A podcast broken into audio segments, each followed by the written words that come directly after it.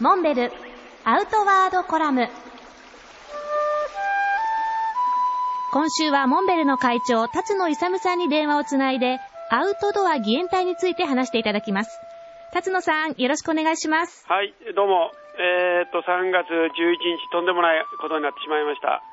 で、まあ、我々は、えー、阪神大震災の時も被災直後から、現地に入って、えー、義援活動をしてきた経験上からしても、えー、こういう災害が起こった直後にどう対応するかっていうのが一番被災者の皆さんにとって大,、えー、大事なことなんでで我々はその翌日3月12日の日に、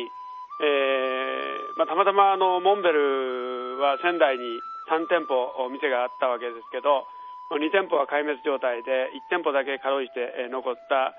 仙台の中心地青葉通りに面したところにあるモンベルのショップを基地として支援活動を始めました。現地はなかなか混乱してて、なかなか物資を直接必要とされる方に届けることができないわけですけれども、その中でも現地で、モンベルの社員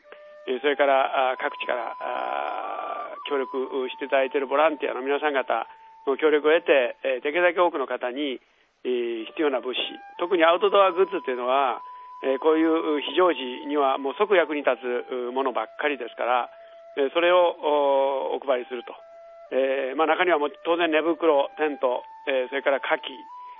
そしてあのフリースの、原材料の反物がありますのでこれをロールでえー、たくさん持ち込んでハサミで切って、えー、これを皆さんにお配りして暖を取っていただく